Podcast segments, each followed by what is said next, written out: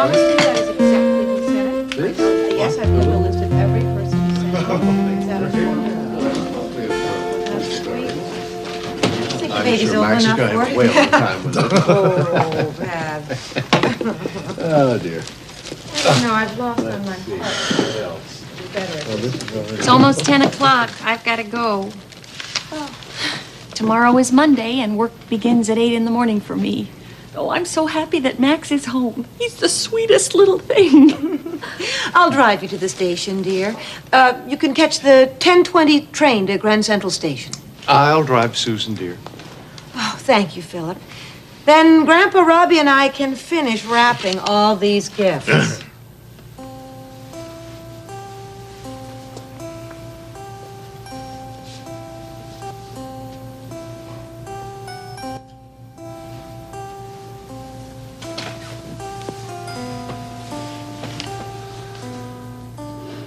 It's so good to have you home again.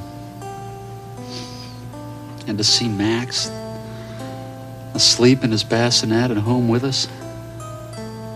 To be with our family. You know, that Stewart TLC. TLC.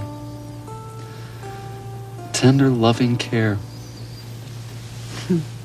That's our motto. Did you see the washcloth and the towels? The teddy bears on them? Alexandra and the Molinas sent them for Max. It was so kind of them. Now Max is coming to everyone's life. The house is so alive with him here. The welcome sign over the door, the boxes of presents, the MAX over his bassinet. Robbie put that there.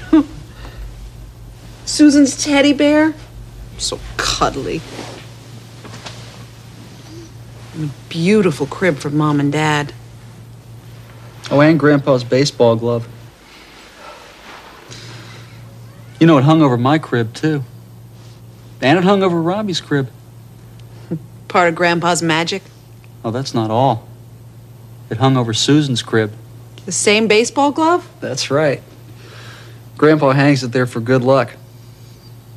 He says it always brought him good luck on the baseball team. He believes it'll bring good luck to all the Stewart babies. and then he takes it back when Max is ready to use it? Yes, and replaces it with a new glove, so the old one will be ready for a new member of the Stewart family. Grandpa really loves his family, doesn't he? So do I. And so do I.